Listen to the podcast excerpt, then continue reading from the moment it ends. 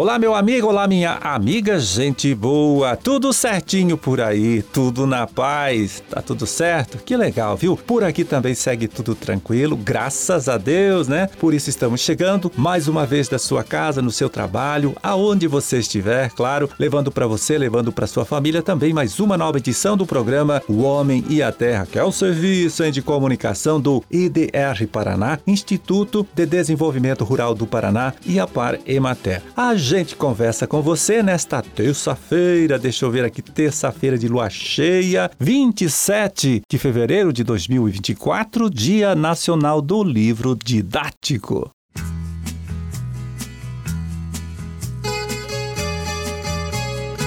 É, e a gente começa aqui lembrando que já estão abertas, hein? Desde o último dia 15 né, deste mês de fevereiro, estão abertas as inscrições para o primeiro Prêmio Espobel de Queijos Coloniais. O prazo limite para esta inscrição é o dia 8 de março, tá? E podem participar agricultores e agroempreendedores de toda a região sudoeste do estado. O julgamento e a premiação acontecem durante a 31ª edição da Espobel, evento que será realizado em Francisco Beltrão entre os dias 9 e 17 de março. O primeiro Prêmio Espobel de Queijos Coloniais é uma realização da Secretaria de Estado da Agricultura, do IDR Paraná e da UTFPR Campos de Francisco Beltrão. Para conhecer direitinho né, o regulamento, caso você ficou interessado em participar né, deste concurso, fale aí com o técnico de nosso instituto que trabalha no seu município. Né? Tem que ser município aí do sudoeste do estado, que é a região de abrangência deste Prêmio Espobel de Queijos Coloniais.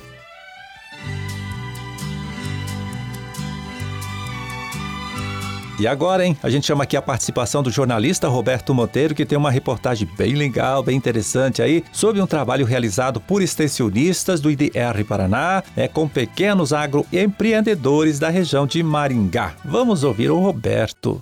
Há algum tempo, o IDR Paraná vem apoiando as agroindústrias da região de Maringá. Na época da pandemia, foi feita uma análise do trabalho de algumas empresas para identificar os problemas que os produtores enfrentam. A falta de gestão, a ausência de critérios que ajudem a definir preços e a dificuldade de implantar novas práticas foram alguns pontos levantados pelos extensionistas. A partir daí, o IDR Paraná, em conjunto com a Universidade Estadual de Maringá e com a apoio do Cicred, criou o Rally das Agroindústrias. Foram realizadas oito oficinas para treinar nove proprietários de agroindústrias que aceitaram participar do Rally. Durante as atividades, eles discutiram com especialistas vários temas: a formação de negócios, estratégias competitivas, regularização, tendências de mercado e novos produtos, gestão financeira e canais de comercialização. Isso, de uma certa forma, ajudou pessoal a ver o próprio negócio com outros olhos. A Ivone Melani, produtora orgânica de tomate seco, molhos e geleias, participou do rally. Ela conta pra gente como a atividade influenciou o seu trabalho.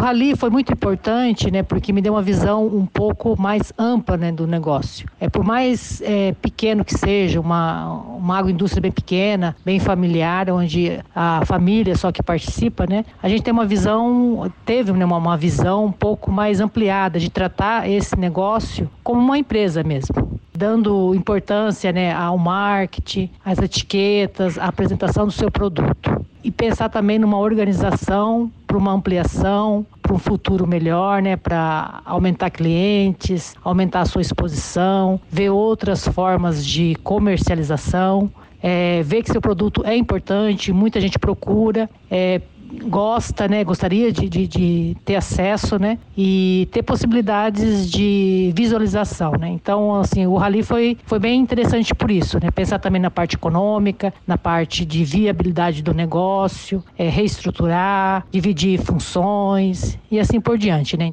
A Juliana Bittencourt, do IDR Paraná de Maringá, que coordenou o Rally, fala a respeito do que houve de mais positivo nesse trabalho.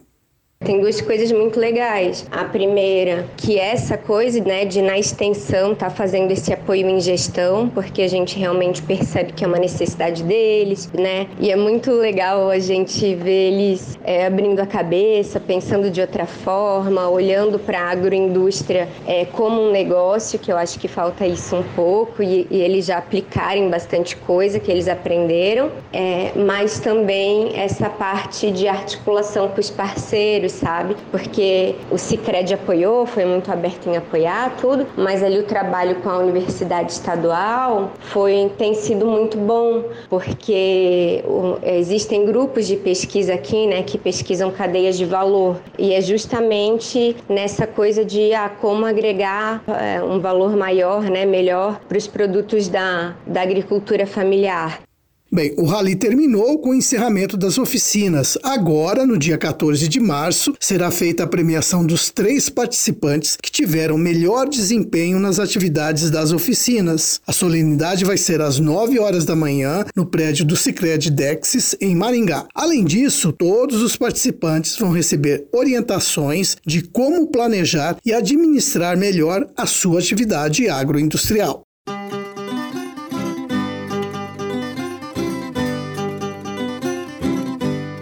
É, e agora a gente pega aqui o relatório divulgado pelo Departamento de Economia Rural, DERAL, lá da Secretaria da Agricultura, né, divulgado nesta última sexta-feira, dia 23, para saber, né, como está o mercado dos principais produtos de nossa agricultura, de nossa pecuária, produtos comercializados neste período aí do ano. A gente passa para você então os preços médios praticados aqui no nosso estado nesta mesma sexta-feira, dia 23 de fevereiro.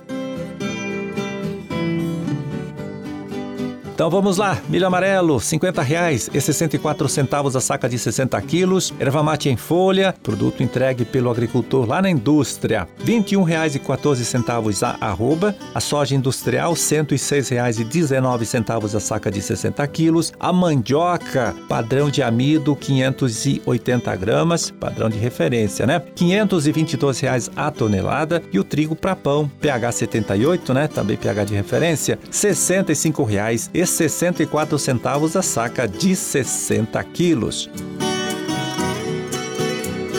Seguimos aqui, deixa eu ver o feijão carioca Feijão carioca, R$ 333,12 a saca de 60 quilos. O feijão preto, R$ 355. O café beneficiado, bebida dura, tipo 6, R$ 890,73 a saca de 60 quilos. O boi em pé, R$ 232,33 a arroba. O suíno tipo carne em pé para o criador independente, né? Aquele criador não integrado à indústria, R$ 6,21 o quilo quilo e a vaca em pé, mas com padrão de corte, R$ 203,85 a arroba.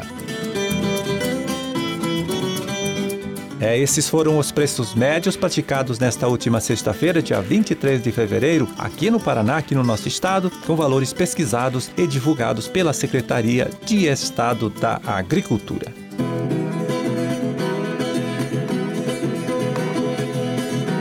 E para que você tenha tempo né, de se agendar, a gente vai falando que agora no próximo sábado, dia 2, né, teremos a caminhada na natureza Caminhos do Contestado, né? Lá na Lapa, a saída será às 8 da manhã na sede do assentamento contestado. Num percurso de 10 quilômetros, os caminhantes vão passar por trilhas, cachoeiras, estradas não pavimentadas e por é, propriedades rurais que trabalham com a agricultura orgânica. O evento que tem mil vagas até ontem, né? Até esta segunda-feira, já tinha recebido 125 inscrições.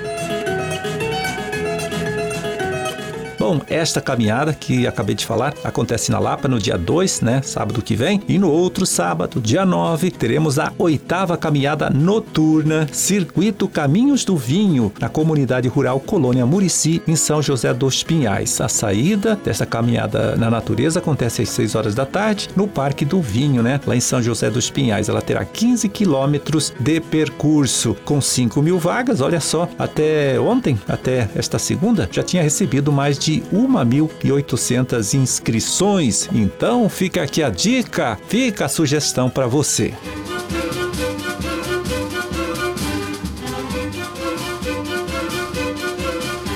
Bom, por hoje tá feito carreto. Vamos ficando por aqui desejando a todos vocês uma ótima terça-feira, tá certo? E até amanhã, quando estaremos aqui mais uma vez conversando com você, trazendo para você, trazendo para sua família também mais uma nova edição do programa O Homem e a Terra. Forte abraço para todo mundo. Fiquem com Deus e até lá.